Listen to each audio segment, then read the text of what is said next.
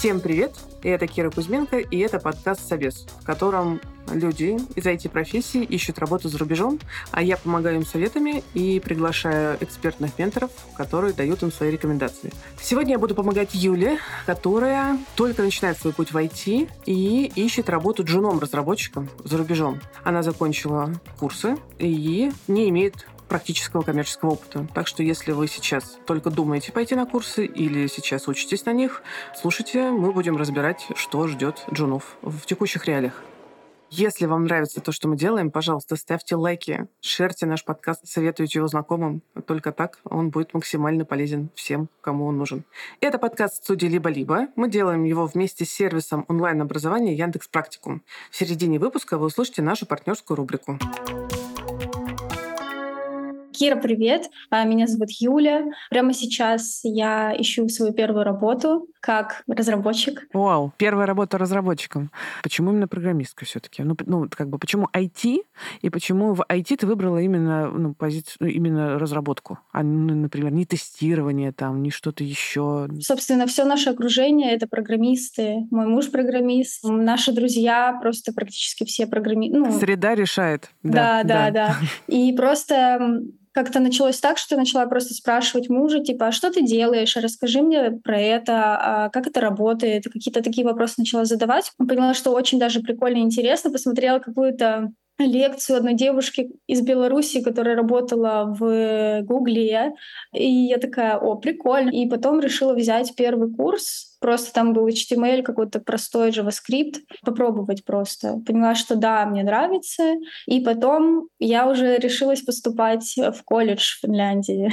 Дело в том, что Юля приехала в Финляндию э, пять лет назад вместе с мужем. И только там начала думать про новую профессию. То есть она в Европе давно и имеет преимущество, у нее есть разрешение на работу. Но в целом история Юли как джуна довольно типичная потому что в IT, конечно, идут люди совершенно из разных профессий, из разных направлений в разном возрасте. Например, Юля имеет непрофильное образование, а экономическое. После института она пошла работать преподавателем танцев. И тем не менее, она сейчас учится и пытается найти свою первую работу в IT. И это довольно типичный портрет джунов в нашей индустрии. И вот сейчас э, мы поговорим с Юлей, чтобы выяснить ее мотивацию, какие у нее были ожидания на старте, ну и в первую очередь, как и чему она училась, и смогла ли она получить какой-то опыт за это время.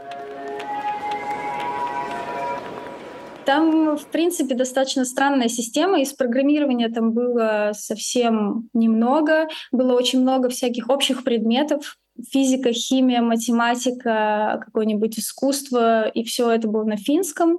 Поэтому вот это все очень сильно отвлекало меня от самого программирования. В итоге так к программированию как-то пришли уже в конце, может быть? К программированию я пришла, по сути, самостоятельно. Я брала кучу курсов за это время. Бесплатных, платных? И платных, и бесплатных, на самом деле. У меня была классная возможность брать курсы от финских именно универов, и это было прям очень клево, и некоторые курсы были очень полезными. Курсы в колледже были не очень полезными. И еще куча курсов с Курсеры, Яндекс Практикум в том числе, что там Удами какой-нибудь. А чему ты училась? Ты прям как бы брала разноплановые, опять же, там разные языки, разные там подход технологии, или ты вот в какой-то момент уже осознала, что именно ты хочешь изучать и как ты копала вглубь? Когда я начала сама все брать, я начала брать все в сторону фронтенда. То есть в основном это JavaScript, React, HTML, CSS, вот это вот все было в основе. Сколько ты вот пока училась, были практические какие-то вещи? То есть это была все-таки учеба такая академическая, если смотри, как устроен язык, вот такой синтаксис, э, тра-та-та, или прям была возможность сделать какие-то конкретные проекты? Ну, первое, что приходит сразу на ум, это Яндекс Практикум, который я взяла веб-разработчик курс ты, по сути, учишь и сразу делаешь домашку. И домашка э, наслаивается одна на другую, и ты как бы по итогу получаешь там несколько готовых проектов. Кайф. Да, это очень полезная штука. У меня еще был очень прикольный опыт. Школа «Трактор». Там тоже мы делали прям большое приложение по заказу пиццы. Это прям было действительно круто. То есть, по сути, это работало как живое приложение выглядело как живое приложение. То есть это прям было очень здорово. В итоге, сколько у тебя по времени заняло вот обучение до того, как ты начала там пытаться искать что-то для себя в плане работы? Ну вот, наверное, два с половиной года я училась в колледже, брала вот 100-500 разных курсов. А вот когда уже закончила, два с половиной года, уже попробовала там какие-то практические штуки. Ну, и ты уже вышла такая, ну вот, я уже что-то знаю, умею. Дальше что ты планировала делать? Слушай, у меня честно могу сказать, нет прям супер плана. То есть мне очень хочется войти, войти просто, потому что я чувствую, что первую работу прям очень сложно найти. Я, в принципе, готова пойти в любую вообще сферу, которая предоставится возможность, в любую сферу я готова идти. Там фронтенд, бэкенд, куда угодно. Я уверена, что потом можно как-то сменить этот курс, но главное — войти. Да, войти, войти — это сейчас, мне кажется, один из лозунгов отрасли, потому что в отрасли очень сильно не хватает кандидатов, и вот такой лозунг появился. Войти, войти. Что было дальше? Юля начала искать вакансии и начала отправлять свои резюме. Но никто ее не звал на собеседование. И это, конечно же, нормальная история для джуна, как я и говорила выше. Если у тебя нет коммерческого опыта, то ты мало востребован, к сожалению. Юля приняла решение пойти в компанию, которая занимается трудоустройством трудоустройством джунов компания финская, называется она Integrify. Они проводят небольшое обучение и дальше занимаются поиском вакансий и помогают как-то находить э, работодателей и зовут на собеседование. Э, модель оплаты следующая. Ты платишь за трудоустройство. Ты заключаешь контракт с компанией и, кстати, не имеешь права искать работу самостоятельно. А если компания находит тебе работу, то ты ей платишь. Это не самая типичная, конечно же, история в IT, потому что если ты уже более-менее опытный профессионал, то у тебя нет, э, в общем, потребности, как мне кажется, платить кому-то за то, что тебе помогут найти работу. Но если у тебя есть сложности, то почему нет? Надо им, нужно, я считаю, вообще платить менторам, карьерным консультантам и даже, возможно, таким компаниям, которые могут э, помочь. В общем, каждый решает для себя сам, каким образом помочь себе с поиском работы. А у Юли, наконец, начались реальные интервью с работодателями. Тогда расскажи мне про собеседования, которые у тебя случились. Это были прям собеседования в настоящей компании, у которых были прям настоящие вакансии. Первое было ужасное. Первое было просто кошмарное. Я ужасно переживала. Вначале там какие-то вопросы были простые, про себя, все это рассказала хорошо, и после этого мне дали кусок кода, на который я просто смотрела и вообще не понимала, что происходит. Просто это, по сути, первое интервью, я супер переживала, и просто даже самых простых вещей про JavaScript не смогла ответить. Это было ужасно. Сильный стресс, непривычная ситуация. Очень хорошо тебя понимаю, да. Да, да. А потом после этого у меня было, наверное, три интервью, по-моему. По сути, практически идентичные. Просто расскажите про себя, как вы действуете в таких ситуациях, как в таких. И буквально там один-два технических вопроса, на которые, в принципе, я отвечала. Ничего такого там не было. Но я не проходила дальше. Понятно. Так. Потом было еще одно очень интересное интервью, очень длинное. Потом мне пришел фидбэк, что ты справилась лучше, чем второй кандидат, но мы ищем, в принципе, более опытного человека, поэтому мы не взяли никого. Вот, блин. Как-то так, да. И вот последнее интервью просто, по сути, тоже супер короткое, 25 минут. Я не понимала, к чему готовиться. Сказали, будет технический человек, э, который может спрашивать какие-то технические вопросы. Мне сказали, что они ищут бэкэндера. Я такая, окей, я не бэкэндер, но хорошо, попробуем. И, значит, мне просто человек рассказывал про компанию, спрашивал про меня. Они заинтересовались очень моим экономическим образованием, и они потому что делают платежные системы какие-то. И это первое интервью, на которое меня позвали дальше. Аллилуйя, это случилось, и мне должны дать домашнее задание. Но интересный момент, что это будет на питоне. Питон я изучала ну, практически никогда. То есть в, моих планах за три дня... Выучить питон. Выучить питон, да, в принципе, как-то так. Есть же вот эти курсы за 24 часа выучить C++, да, выучить питон да, да, за 12 часов. Угу. Я уже нашла видео вчера, где было «Стань профессионалом за 7 часов по питону». Я такая, супер, это мне подходит. Круто, что ты э, не боишься и идешь вперед, даже если как бы неожиданная какая-то история. Пока действительно эта история не выглядит супер логичной, но неизвестно, куда она тебя заведет. Кажется, стоит пробовать, действительно. Вот здесь важная вещь. Когда тебе дадут это, это задание на дом, обсуди сроки. Постарайся взять достаточно времени, чтобы все таки проанализировать э, и сделать его наилучшим образом. Возможно, оно не будет очень сложным, но тем не менее тебе нужно постараться, поэтому можно сделать, кажется, так. Если там они не скажут, что вот у тебя там типа два часа делай. это будет, конечно, жестко. Но обычно э, в среднем, когда дают тестовое, можно сказать, можно ли там мне его сейчас оценить, и там в течение, там, не знаю, там часа или, может, в течение дня я вернусь с ответом про сроки, когда я смогу его сделать. То есть понятно, что нужно делать ASAP, срок месяц не надо брать, но, например, лучше возьми не 2-3 дня, а возьми неделю да, чтобы вот прям сесть и плотно его проработать. Понятно, что если э, это нужно выполнить, этот срок, естественно, раз ты его пообещаешь. В общем, постарайся управлять сроком, если это возможно. Это даст тебе фору. Да, хорошо. Ну, так, чтобы тебе, да, было комфортно, но при этом спроси, насколько это комфортно им. Я действительно советую Джуну браться за все. За все, что дает работодатель. Тестовое берите, делайте тестовое. Тестовое на другом языке берите, пробуйте. Возможно, это тоже ваш шанс. И, пожалуйста, обращайте внимание, имейте в виду свой бэкграунд и свое первое образование, потому что это тоже может быть лайфхаком. Например, я знаю историю, где Джун-разработчик нашел свою первую работу благодаря своему опыту работы в нефтегазовой компании. Он там работал обычным менеджером, но он знал, как там все устроено. И когда он искал работу разработчиком, проект, куда он оплавился, был связан с нефтегазовой промышленностью. И, собственно, его взяли за счет того, что у него было понимание, как устроен бизнес. Поэтому обращайте на это внимание используйте это когда это возможно. А еще, когда я говорю использовать все, что только можно для поиска работы, я действительно имею в виду используйте все. Не только какие-то тестовые задания берите, не только откликайтесь там на вакансии конкретные, в большом количестве, кстати. Но и если есть такая возможность, пожалуйста, пробуйте брать бесплатные проекты. Вам нужно сейчас получить опыт любым способом. Об этом мне тоже, кстати, стало интересно спросить у Юли, готова ли она вписываться в такое, пыталась ли. Я хочу еще вот что спросить. Я ну, точно знаю, что работодатели, конечно же, смотрят на практический опыт.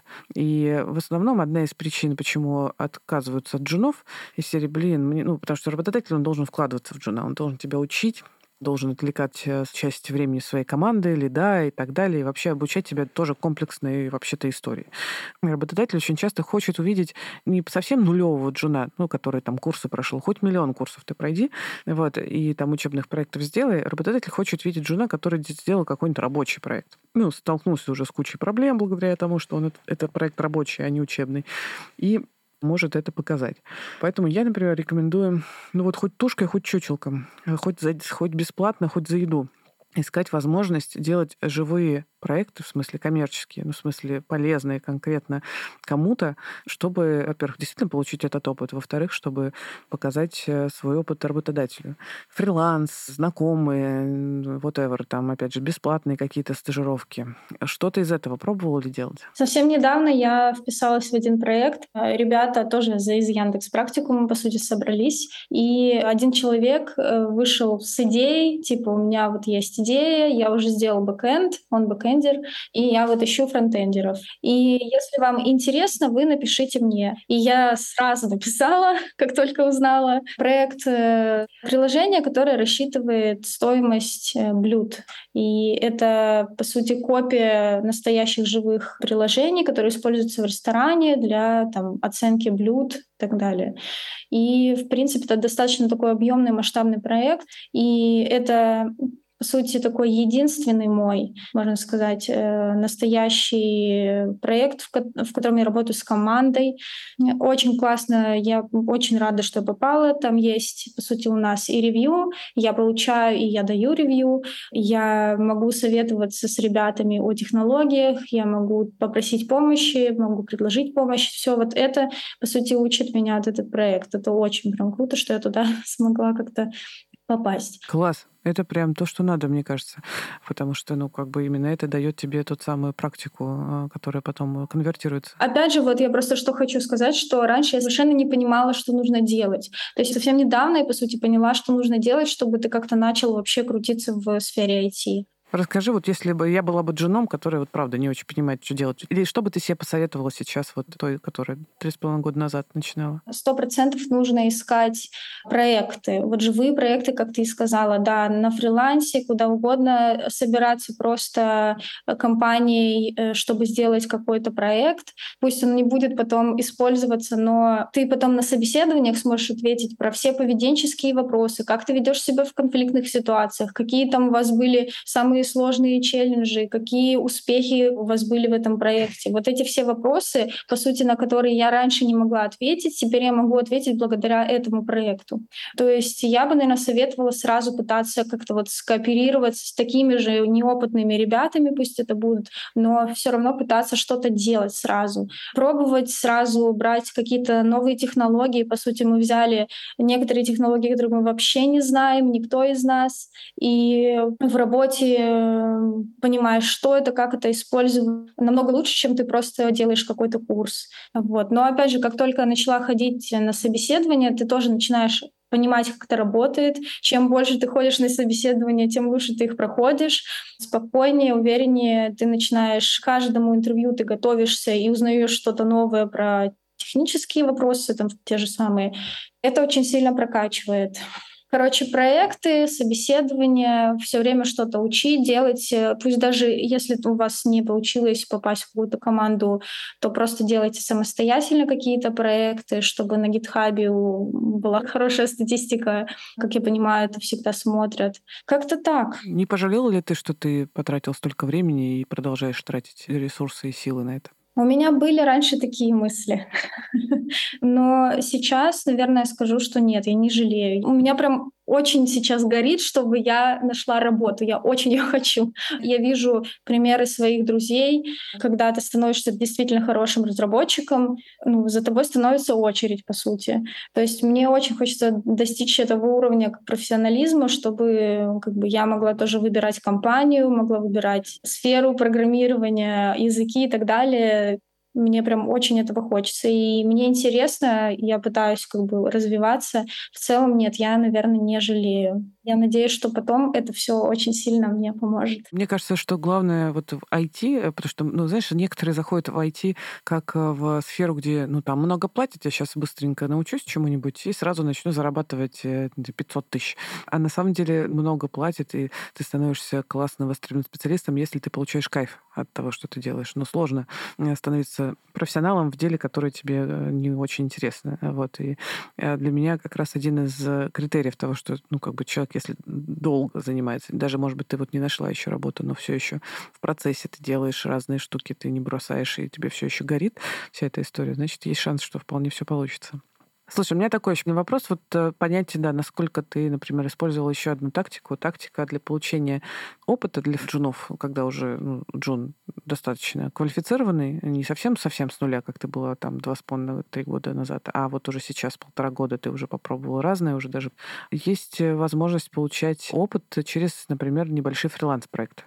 Пробовал ли ты что-то такое? Нет, если честно, я не пробовала. Вообще, да, совсем недавно мне предлагали взяться за создание просто там какого-то простого сайта. По сути, его можно там просто через... Тильда?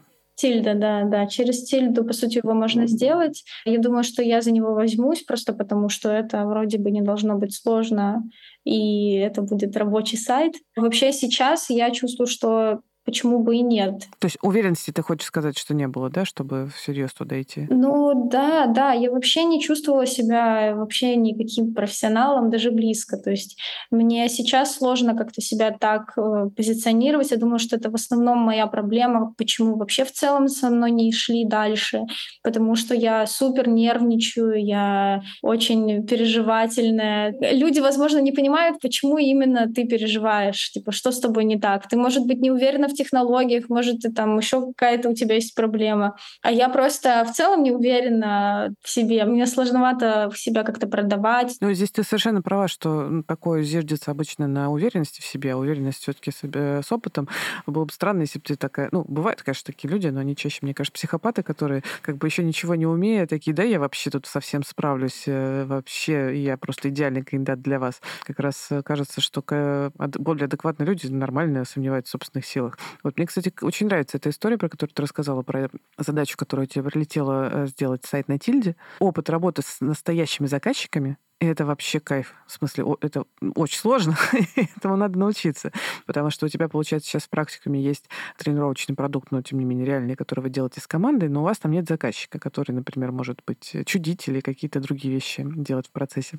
Ну, в принципе, выстраивать коммуникацию с заказчиком, как внешним, так и внутренним, это тоже важная штука. Я бы на твоем месте, если у тебя есть такая возможность, продолжала бы брать фриланс-проекты, нащупывала бы там тоже разные истории, куда тебе хочется идти. Опять же, по моему опыту, я знаю, что есть и команды, компании, которые из фриланса начинают искать себе человека, а потом из фриланса уже, может быть, даже и берут себе на постоянку. Вот. Плюс я хочу еще обратить внимание, у тебя стажировка случилась благодаря нетворку. Джуны довольно редко используют нетворк, потому что думают, ну, я же джун, зачем я кому-то нужен и так далее. А это, ну, как бы не надо так думать. надо нормально приходить э, к знакомым и говорить, слушайте, вот я тут такой вот такой вот. Я сейчас ищу любую подработку. Пожалуйста, имейте в виду меня. Чем я могу быть вам полезен? То есть я могу раз, два, три. 4-5. Вот это я вам быть полезен. Если нужно, я могу там взять время и разобраться с чем-то еще, что вам будет необходимо. Нормальный фокус. То есть ты честно рассказываешь про свои умения, но при этом там не испытываешь э, синдром самозванца, что я тут, значит, на самом-то же я деле не настоящий программист, но ничего страшного, нормальный тоже программист. Для каких-то задач ты вполне себе нормальный программист, я уверена. Это прям ровно тема и мысли, которые у меня есть. На самом деле я не программист. Ага. все еще я не программист. Да. Абсолютно. Через 10 лет я все еще не программист. Это нормальная штука у всех. Я же говорю, даже, мне кажется, у Илона Маска. Все еще недостаточно хорош. Я же не высадился до сих пор на Марс. И это не страшно, просто дальше ты будешь двигаться постепенно. Просто ответ на вопрос, как искать работу джуну, постепенно. постепенно развиваясь. И круто, кстати, что ты понимаешь ну, реалистичность своих ожиданий. Это тоже важная вещь. Моя большая теперь рекомендация усиливать свою практику. Ты совершенно все правильно делаешь с точки зрения того, что пошла делать под проект. Ищи другие возможности. Фриланс, знакомые, прям используй это. Возможно, тебе потребуется еще год для поиска работы. Вот. А возможно, нет. Но как бы, если у тебя есть возможность так двигаться, то, пожалуйста, делай это. Вода камень точит, постепенно у тебя все случится. По крайней мере, то, что я слышу, понятный, очень логичный путь жуна. Противопоказаний к тому, чтобы ты стала востребованным программистом, я вообще не вижу. Да, звучит ободряюще. Есть ли что-то еще, на твой взгляд, что тебе было бы полезно знать, поговорить про что-то? Ну, я даже не знаю, возможно, есть какие-то платформы или что-то вроде такого, может быть, что-то я вообще не знаю, где ищут удаленную работу. И... Upwork. Не слышал про нее? Нет. Это международная глобальная фриланс-платформа где как раз нанимают э, на парт-тайм э, разработчиков и не только. Ну, еще, знаешь, интересный вопрос. Э, как думаешь, в каких компаниях лучше Джуну работать? Хороший вопрос. Спасибо. Два момента. Первое. Я лично искренне считаю, что Джуну лучше работать не удаленно, а внутри команды, и как раз первые пару лет точно стоит поработать внутри команды, потому что обучение происходит как раз, знаешь ли, опылением иногда. То есть, когда ты сидишь, вокруг тебя сидят э, тоже разработчики, ты слышишь, какие проблемы тоже возникают, или вопросы какие возникают. Ты можешь быстро задать вопрос, ты можешь рядом посидеть, парное программирование, что-то еще. Это очень... Среда решает. Это раз. А во-вторых, а, тут твой вопрос, в каких компаниях лучше идти джуну. Давай рассмотрим два варианта. Первый вариант. Крупная корпорация. Что, какие плюсы? Плюсы в том, что там, ну, как бы есть, э, скорее всего, уже система обучения джунов, там есть тем лиды, у которых есть команды, у которых есть уже отчуждаемые задачи, которые можно, в общем, отдавать джуну. С другой стороны, проблема в том, что сейчас кризис, и компании крупные айтишные, они сокращают скорее персонал, и, как ты понимаешь, сокращают они не сеньоров, а скорее как раз middle минус и джунов, или там сокращать некоторые направления. Это, ну, как бы экономическая рецессия, понятная штука. Поэтому вполне может быть, что в ближайшие полгода не будет вакансий джунов в достаточном количестве в крупных компаниях. И тут можно посмотреть на компании среднего уровня, либо стартапы, у которых нет денег на найм сеньоров. Но тут нужно быть, конечно, джуну супер инициативным. Сложная очень история, да, не зря это называют долиной смерти, потому что от тебя компания сразу ждет, чтобы ты, блин, конечно, джун, и, конечно, ты мало чего знаешь, но давай ты придешь и сразу во всем разберешься, еще будешь инициативным, будешь нам предлагать крутые решения и быстро разберешься с новыми технологиями сам. Потому что у нас нет времени, ресурсов, чтобы тебя учить прости. Вот, поэтому надо понимать, что куда ты идешь и какие риски ты здесь имеешь. Вот в стартапах ты, скорее всего, будешь иметь вот такие риски, но, блин, это же не значит, что не надо пробовать. Это значит, что пробовать надо. просто как бы широко открытыми глазами, понимая, значит, что тебя ждет работодатель, действительно проявляя инициативу, опираясь на весь опыт, который у тебя есть. А это, кстати, одна из важных э, историй про стрессоустойчивость. У тебя уже есть опыт, ты, правда, уже можешь на него опираться, и, скорее всего, ты справишься с более сложными задачами. Это нормальная тоже штука. Спасибо тебе большое за разговор. Э, мне лично было очень интересно. Надеюсь, что тебе тоже было интересно. Тоже было классно, да. Спасибо вам. В общем, конечно, история у Юли совсем непростая. Надо еще уточнить, что вот буквально несколько недель назад Юля уже переехала из Финляндии в Германию, и на поиск работы у нее наложился и новый язык, и адаптация к новой стране. Но тем не менее, и это все совершенно нормальная ситуация для Джуна. И у Юли я вижу огромную мотивацию, и это на самом деле самое главное. Все классные истории, которые хорошо заканчивались, имели под собой эту подноготную, хорошую, сильную мотивацию. Я считаю, что у Юли все получится. Но так как Юля уже ищет работу в Германии, я решила поискать ей ментора именно там. Но перед этим мы поговорим с Машей из Яндекс Практикума. Мне интересно узнать у нее, как именно Яндекс Практикум готовит своих выпускников к реальной жизни. Есть ли возможность у них получить реальный опыт?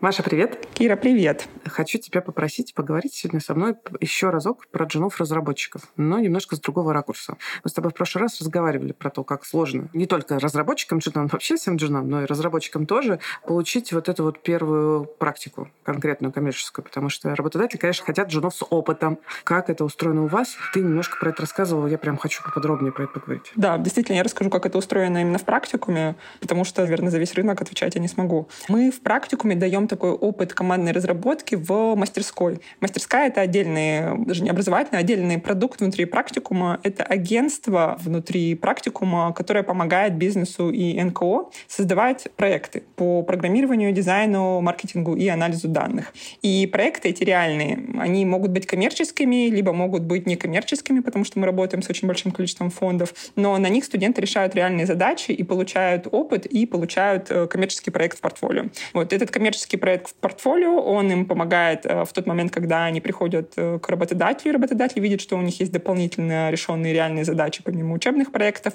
и плюс, помимо этого, этот проект помогает им себя в рынке чувствовать комфортнее на собеседованиях.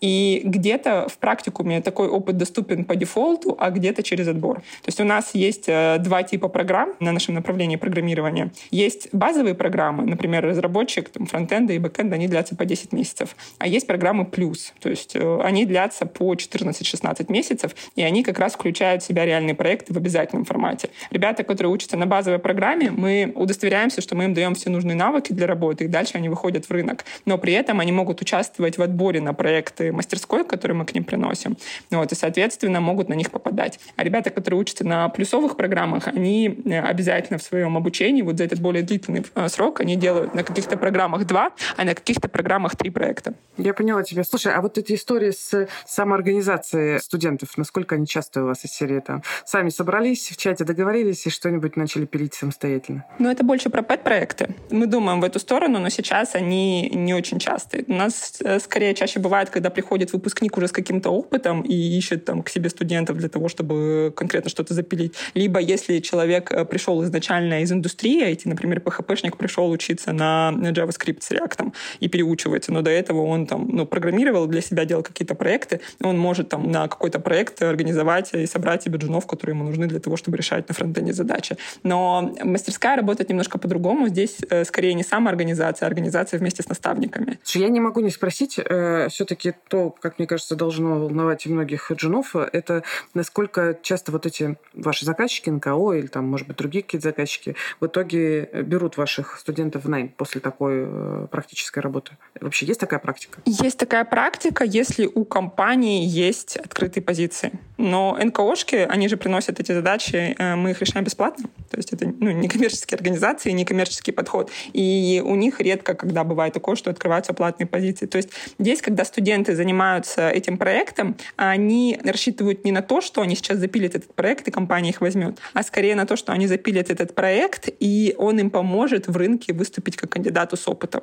Это же очень сильно заметно и на собеседованиях. И если ты мне позволишь немножко отвлечься в тему и э, негативно высказаться, мы вот когда мы же следим за тем, что происходит на рынке, мы видели, как летом открывались какие-то ну, условные агентства, которые предлагали прийти к ним и получить опыт. И мы спросили, а как можно к вам прийти и получить опыт там, ну, от частного лица? Они сказали, слушайте, ну вы не будете работать, мы вам просто напишем рекомендацию, что вы у нас 4 месяца работали. Да ладно? Да, и я думаю, ну это, это ну конечно, это не какие-то официальные штуки, это все даже не серые, а черные схемы. Вот, но это, это очень глупо, потому что, представляешь, вот студент приходит, ну или там человек приходит со справкой, что он 4 месяца отработал на коммерческом проекте, и ему начинают что-то спрашивать. И как он будет на эти вопросы отвечать? Вот я вообще не понимаю. Вот наш опыт работы на вот таких некоммерческих или коммерческих проектов, он же дает возможность потом на собеседовании реально говорить о том, что ты делал. Технически с моего видения, я же общаюсь с рынком, общаюсь с работодателями. Работодателям вот эта цифра 6 месяцев опыта, 3 месяца опыта, год опыта, она же ну, мало о чем говорит. Заказчику нужно, чтобы человек умел решать его задачи. И ему не критично, за сколько месяцев опыта человек этому научился. Вот, поэтому, если приходит там, студент, выпускник, любой другой человек на собеседование и вообще может объяснить, как он думает, вот, буквально вчерашний кейс мне говорят, даже если тестовое задание решено неправильно, но мы видим в нем логику, да. и человек нам с горящими глазами, любимыми горящими глазами в огне, может на собеседовании объяснить, как он думал, да мы его возьмем. То есть это абсолютно ну, такая стандартная ситуация, которую там знают рекрутеры и знают все, кто общается с рынком и с работодателями. Да, здесь горящие глаза очень понятная штука. Это интерес к тому, что ты делаешь. Если тебе интересно, значит, ты не оперируешь из серии. Ну, мне сказали, я это сделал. И как бы, ну, не получилось, ну и все. Мне же не сказали делать дальше. Вот. А если ты, тебе интересно, то ты пойдешь копать и таки добьешь эту задачу. Класс. Давай еще немножечко вот прям вопрос. Все-таки пэт-проекты, э, как ты к ним относишься? Насколько, на твой взгляд, это, ну, как бы стоит э, пытаться делать ребятам? Это точно стоит пытаться делать, особенно там, если у вас нет поддержки со стороны какой-то организации, там, условного практикума, который там, может вам э, принести проект от мастерской, потому что пэт-проекты, они показывают не только ваш уровень технических навыков, но и вашу мотивацию.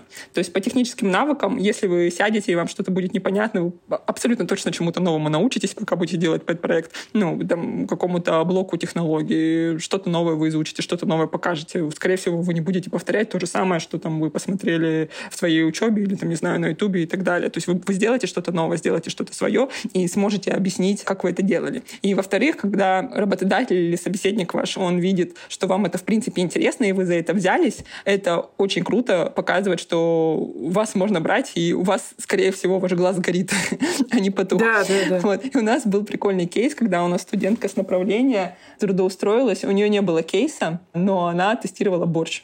Ну вот, э, она тестировала борщ, она прям расписала процесс, как нужно готовить борщ. И ее наняли. Класс. Ну, то есть с точки зрения именно там э, лучших практик тестирования, да? Да. Расписала да. процесс. Класс. Я бы даже хотела на это посмотреть. Слушай, классная история. Ну, вообще, да, берешь э, что угодно и употребляешь. Бери что угодно, да. Кажется, понятно, что надо уже идти и делать. Пожалуйста, хоть что-нибудь делайте, не ждите, что оно упадет на вас с неба. Спасибо тебе большое, Маш. Да, спасибо, Кира, и до связи. Это была Маша Кариаули из карьерного центра сервиса онлайн-образования Яндекс Практикум. Карьерный центр помогает выпускникам практикума найти свою первую работу в IT. Так что если вы хотите не только освоить новую цифровую профессию, но и начать работать по ней, то идите в практикум и учитесь. А мы возвращаемся к кейсу Юли.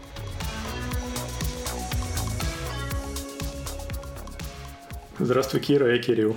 Кирилл, привет. Рада тебя видеть. Привет, привет. Юля, тоже привет. Мы тут все вместе. В общем, можешь сказать, а что вообще сейчас происходит на рынке э, Германии в IT-найме? Ну, мне кажется, что на рынке происходят две вещи преимущественно. Первая, она такая скорее глобальная. Все рынок сжимается, рынок становится ощутимо жестче. Буквально за последние полгода сильно упало по моей выборке количество, так и качество предлагаемых вакансий. Можешь рассказать, почему так? Ну, с чем это связано? Ну, и у меня, как бы, у меня есть свое мнение. Мне кажется, что это связано с падением экономики в целом, со схлопыванием пузыря инвестиций. Соответственно, стартапы и скейлапы перестали так легко привлекать дополнительные средства, у них больше нет денег, чтобы платить э, очень большие зарплаты, соответственно, все остальные тут же с радостью опустили свою планку вслед за ними. Даже те, у кого эти деньги, может быть, еще и есть. То есть и количество вакансий сокращается из-за э, экономической рецессии, и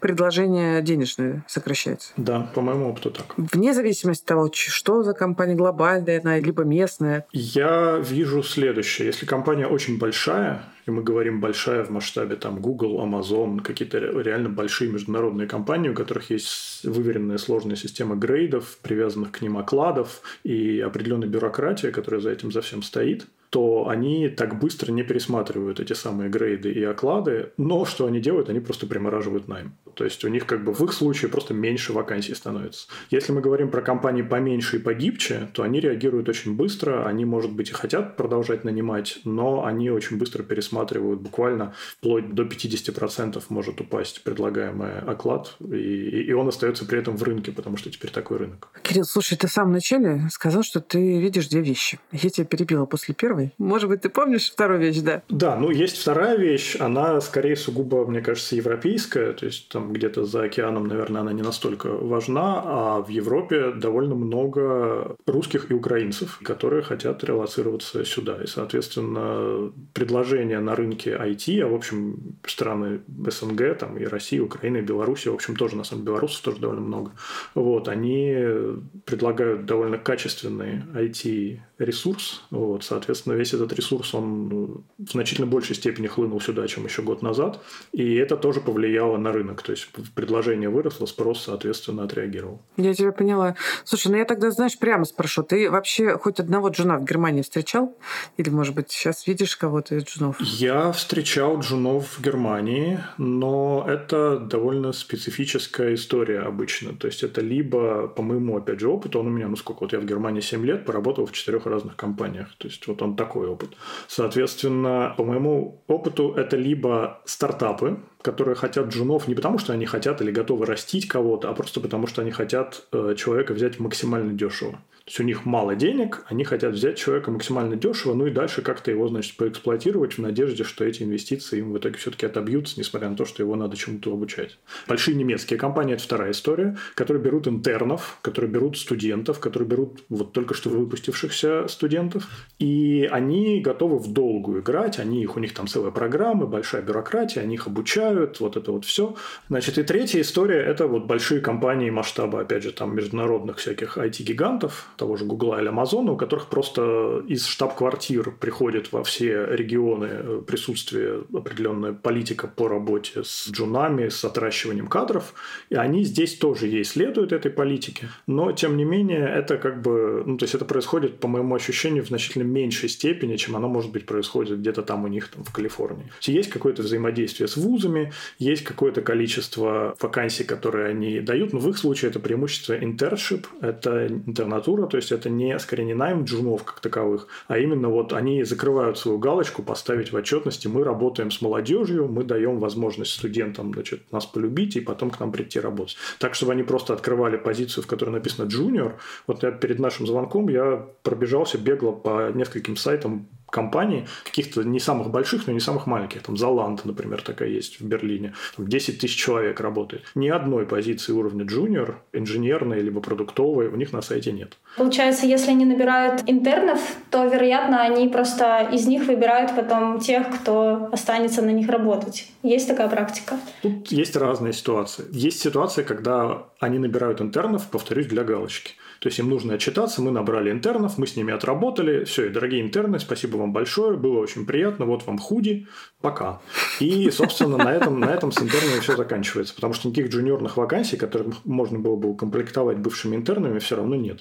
В каком-то случае, возможно, этот бывший интерн может перейти в команду, там, очень как-то круто себя показать, либо под него специально выколупают эту вакансию, там, либо опустят грейд уже существующий, вот, но по моему ощущению, это такой путь очень высокорисковый. То есть ты можешь прийти, отинтернить там несколько месяцев или полгода, и потом ну, повторюсь, тебе скажут спасибо и до свидания. Но это же является все-таки каким-то рабочим опытом. Является ли это каким-то преимуществом да. для дальнейшего поступления на другую, например, в другую компанию? Я думаю, что да. Ну, как, как любой опыт, хоть какой-то опыт, если он минимально релевантен, он полезен. Но как сам как нанимающий менеджер, да, хоть я и не нанимаю инженеров, а я нанимаю продуктовых менеджеров. Я бы сказал так, мне понравилось бы, если бы у человека в резюме была какая-то местная интернатура, то есть это дает понимание, что он здесь уже был, он не только что приехал, он понимает как минимум культурный аспект работы. Скажи мне, пожалуйста, а что ты можешь нам рассказать про вот образование в Германии? То есть вообще есть ли, ну, на твой взгляд, вот этот вот э, один из путей, да, что образование определенно может помочь, повлиять на возможности трудоустройства Джуну? Образование здесь очень важно, но опять же есть разница. То есть если это сугубо немецкая компания, то образование сверхважно. То есть они натурально при устройстве на работу просят у человека, там, не знаю, 30 лет его школьный аттестат. Школьный? Школьный аттестат с оценкой. Я не шучу. Это звучит страшно. Зачем? Как, как школа повлияет на меня текущую? Вот, вот так. Мы хотим понимать, как ты пришел туда, где, где ты оказался, там, кем ты был, и, в общем, ну, то есть у них там есть свои какие-то причины это делать. Соответственно, это одна история. Другая история – это там стартапы, которые находятся в Германии. Применительно к ним, на самом деле, не очень важно, где они находятся. Это Германия, это Франция, это Нидерланды, это Финляндия, это какая-то другая страна, там, Восток Восточной Европы. Стартапы, они везде примерно одинаково существуют. Им не очень важно, какое у тебя было образование, им важнее, с каким опытом ты приходишь и насколько быстро ты сможешь, как говорится, hit the ground running, то есть тебя кинуть в работу, и ты пошел ее копать, эту работу, вот чем быстрее, тем лучше. Именно поэтому многие стартапы, они не очень рады нанимать джунов, потому что за джуном надо ходить, к нему надо кого-то приставить, надо его, значит, обучать всему. Вот. Ну, а как бы, то есть, единственный сценарий, при котором они на это готовы, если этот джун, ну, супер дешевый просто. То есть вот только в этом сценарии. Они берут джунов просто как дармовой рабский труд. Бесплатно за еду, да.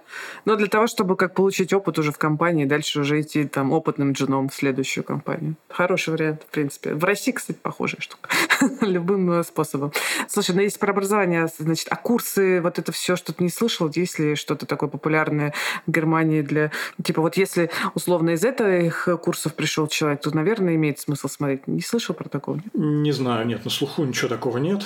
Мне кажется, что курсы не особо интересны. То есть я, например, понимаю, если бы я был бы джуном-разработчиком, то, во-первых, я бы себе завел аккаунт где-нибудь на гитхабе и активно бы туда что-то контрибьютил. Я бы активно контрибьютил во всякие open source проекты, там, где, в общем, никто тебя не спрашивает, какой у тебя опыт, кто-то готов тебе помогать, кто-то готов ревьюить твои pull request и вот это вот все. И, соответственно, вот таким образом, а, нарабатывал как-то опыт работы, в том числе в международной среде, потому что там коллаборация идет с разных сторон. И, б, вот это портфолио. Я слушал ваш подкаст э, про дизайнера, значит, с девушкой разговаривали, и там как раз было обсуждалось, насколько важно для дизайнера портфолио. На мой взгляд, для разработчика портфолио в виде реальных строк кода, который он написал, оно важно не меньше. То есть, если тебе нечего показать товар лицом в контексте «я был вот в таких компаниях, я делал вот такие проекты», и, ну, или этого мало, то показать «а вот смотрите, что я накодил», это очень круто. Мне кажется, это хорошая тема. То есть, я бы сделал это, а после этого я бы просто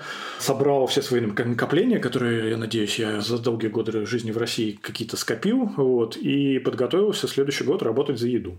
Нашел бы место в стартапе, где меня бы вот наняли на минимальный минимум миниморум, который допустим для того, чтобы получить вид на жительство. Вот, там есть определенные планки, это что-то порядка 40 с чем-то, кажется, тысяч э, евро в год э, брутто, то есть до налогообложения. По-моему, это вот та минимальная планка, при которой выдают, значит, по крайней мере, в Германии вид на жительство по типу Blue Card. Вот нашел бы место, где меня готовы взять за эти деньги, обещал бы им золотые горы, работу по выходным, работу по ночам, что угодно, только возьмите меня, я очень хочу, ваш проект супер крутой, я всегда мечтал, перевезите меня, пожалуйста, и я буду у вас работать денно и ночно. Год отработал у них, после чего плотно бы занялся поиском другого места уже за более разумные деньги. Если они сами не повысят деньги, такое что же может быть, да? Да, если сами не повысят деньги. Да. Э, у меня вопрос такой, как вообще представлять э, строчки кода, которые ты сделал в open source, в каком виде типа это должно быть? Вот у меня есть CV, там у меня есть, например, сайт, визитка. Вот как, как мне представить эти строчки кода в open source? Ну, строчки кода в open source можно представить просто в виде описания, то есть ссылками на проекты, в которые ты контрибьютила, и, соответственно, сказать, вот я делал это то-то и то-то, можно описать вкратце, если какой-то кусок внятный был реализован там именно тобой, ну, либо со значимым твоим участием, чем именно ты занимался в этих open source проектах. Вот. Ну, а помимо этого, хорошо иметь какой-то свой отдельно от всеобщего, всея open source кусок на своем личном гитхабе, куда может зайти там нанимающий менеджер и пробежаться по диагонали глазами, посмотреть на качество кода, на то, как бы, как он там аккуратно, неаккуратно написан, какие идеи там, чем человек пользуется, я не знаю. Ну, опять же, я не разработчик, я здесь скорее гадалка. Ну, я здесь поддержу, кстати, да, Кирилла, что здесь действительно open source уже большой, черт его знает. То есть, если ну, ты прям сама можешь описать, что именно ты сделай, дальше уже дать целевую ссылку. Просто, то есть, описать примерно словами, что ты сделал, и дать ссылку. Я поняла, хорошо. В принципе, я так и представляю. Э, работать за еду это то, что я сейчас готова делать. И я понимаю, что, походу, другого выбора нет. Поэтому, да, подтверждает мои мысли. Хорошо. Юль, есть ли еще вопросы к Кириллу, как ты считаешь? Ну, у меня так просто еще есть вопрос насчет, как там work-life balance, работает ли эта тема в Германии? Для джунов нет, не работает. Надо пахать круглосуточно. Ну да, вообще интересно в плане, ты пришел, ты джун, тебя, например, ну, например, предположим, что тебя взяли как разработчика, то есть я понимаю, что вначале нужно и так работать очень много, чтобы как-то поставить себя, показать себя, но Интересно вообще, в принципе, как эта система там работает. Мне кажется, что здесь все довольно гуманно по сравнению там с российской, не знаю, украинской, белорусской действительностью. Ну, здесь э, принято отдыхать. Оно меньше проникло в стартап-реальность. То есть в стартапах, конечно, люди работают больше. По немецким меркам безумно много. Но вот эти немецкие мерки безумно много, это, ну, примерно как мы привыкли работать там у себя кто где. Кто в Киеве, кто в Минске, кто в Москве. Это совершенно нормальный режим. Work-life balance, он здесь важен, и его в основном блюдут. Но вряд ли до такого work-life time balance можно дожить первые пару лет работы джуном, мне кажется. Да, мне тоже так кажется. Особенно, да, если это будет не немецкий немецкая интернациональная какой-нибудь стартап и команда. Супер. Кирилл, спасибо огромное. Может быть, есть что-то еще, что как бы ты считаешь важным на этом этапе, значит, э, что мы, может быть, не спросили? Вот именно с точки зрения там, пользы для джунов. Ну, я не знаю, насколько это применимо. Я просто хочу как это, от сердца к сердцу, да, посоветовать не отчаиваться всем, кто сейчас пытается найти себе возможность для экстренной релокации аварийной. Она, понятное дело, что это очень стрессовая ситуация, понятное дело, что очень сложно. Каждый очередной отказ, который приходит, э, это удар по самооценке, это удар по мотивации и по всему остальному. Всегда все получается. Я когда переезжал в Германию, я вот сейчас перед звонком специально посмотрел статистику. Я же менеджер, у меня на все есть спредшит. Вот, соответственно, в моей табличке я записывал все вакансии, на которые я подался, все вакансии, которые мне ответили, значит, оферы там и так далее. У меня есть вся статистика. Я в 2015 году подался 60 раз на 60 разных вакансий. Соответственно, 10 раз со мной поговорили. Вот вам конверсия, да, 1 к 6. Я получил в итоге три оффера. Хорошая конверсия. Один из них выбрал, и, и окей. Ну, при том, что остальные были по деньгам мне не очень интересно. То есть я как бы и так переезжал с, с понижением, с падением уровня дохода по сравнению с тем, что у меня было в Яндексе, когда я работал в Москве. В 2019 году, ну, ко мне уже стали приходить, то есть вот последние две работы ко мне сами приходили, и я, соответственно... Ты уже стал белым человеком, ты уже местный, да? Видимо, да. видимо, да, да. Ко мне стали приходить, и я уже как бы последние два места работы именно так находил. Но, тем не менее, когда ко мне пришел Shopify в 2019 году, я решил, а что я туда просто так пойду, а давай я как бы выйду на рынок, оценю себя как следует, проведу эту работу, я подался 45 раз. Вот, я, значит, сделал 45 раз, 15 раз со мной уже поговорили. То есть, видите, конверсия растет. Один к трем пошла, 5 офферов из этих 15 раз. Вау! Вот, то есть, конверсия все время увеличивается со временем. Но первое, ну вот я вам просто хочу напомнить, да, 60 из них 10 раз вообще хоть кто-то поговорил мне как-то ответить, кроме как стандартная отписка и типа нет, спасибо. Вот, поэтому, ну, надо стараться, надо писать везде, надо это делать много, и в какой-то момент э, что-то обязательно выстрелит. Спасибо, Кирилл, большое. Было прям очень интересно. Спасибо за истории. Да, спасибо, очень круто. Спасибо вам.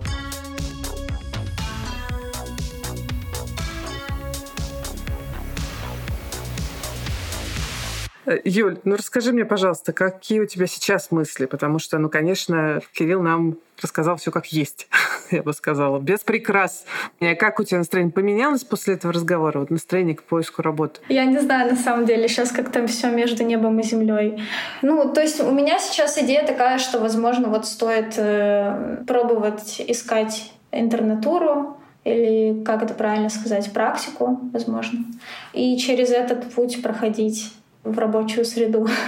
Потому что если они не нанимают джунов, то, вероятно, это будет просто такая разработческая обычная вакансия, и нужно прям показать очень хорошие знания. Все-таки фриланс тоже история для себя искать. А скажи, вот знаешь, с тех пор, как мы говорили, э, значит, были ли новые у тебя собесы? Что было? Как тебе вообще сейчас в Германии живется? Расскажи. Да, собесов новых не было. И с последним, на самом деле, я рассказывала, что мне предложили дать домашку, и я экстренно начала учить питон.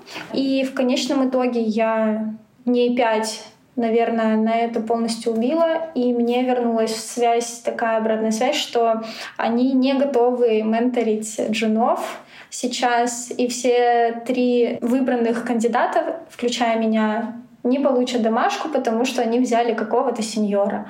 Так что это, кстати говоря, показало мне свою мотивацию, то, что я действительно готова вступить в любую, попробовать изучить любой, любую технологию новую. Это, мне кажется, хороший момент. Я очень желаю, чтобы у тебя все сложилось. Ну, это, правда, не простой путь, который ты сейчас идешь. Но если тебе настолько сильная мотивация, как я вижу, у тебя точно получится. У всех получается. Просто разные сроки. Спасибо тебе огромное. Спасибо вам. Напоследок хочу сказать следующее. Если вы все-таки сейчас думаете, идти в IT или не идти, то Оцените, пожалуйста, насколько это ваше, насколько вам интересно этим заниматься прямо сейчас, насколько вам это нравится. И если да, то идите. Потому что, конечно же, IT — это крутая профессия и крутой вклад в свое будущее. Но очевидно, что это будет непросто. Заложите, пожалуйста, время на поиск работы. Заручитесь поддержкой близких, в том числе финансовой подушкой, потому что вам нужно будет время и на учебу, и на первые пару лет э, поиска работы, поиска любого коммерческого опыта. И, пожалуйста, пожалуйста, пожалуйста, ищите любые способы получить тот самый практический опыт. Не стесняйтесь предлагать свои услуги через нетворк. Говорите о себе знакомым. Делайте фокус на том, что вы уже умеете. Не надо ждать, что вот вы сейчас станете когда суперпрофессионалом, только тогда вы будете про себя рассказывать. Нет, говорите прямо сейчас. Вы уже умеете что-то. Это уже полезная вещь, может быть, для кого-то из ваших знакомых. Вы уже можете начать приносить пользу тому или иному бизнесу. Не стесняйтесь. Это нормально. Вы джун. Вы презентуете себя как джуна. И некоторым компаниям нужен джун. Поэтому я считаю, что у каждого будет свой путь э, поиска первой работы в IT. Волшебной таблетки не существует, но если вам действительно нравится, то у вас точно получится. И это подкаст студии «Либо-либо». Мы его делали вместе с сервисом онлайн-образования Яндекс Практикум. Меня зовут Кира Кузьменко. Над эпизодом работали редакторы Юлия Яковлева и Жанна Алфимова, продюсер Павел Боровков, звукорежиссер Нина Мамотина, а за джингл спасибо Диме Мидборну.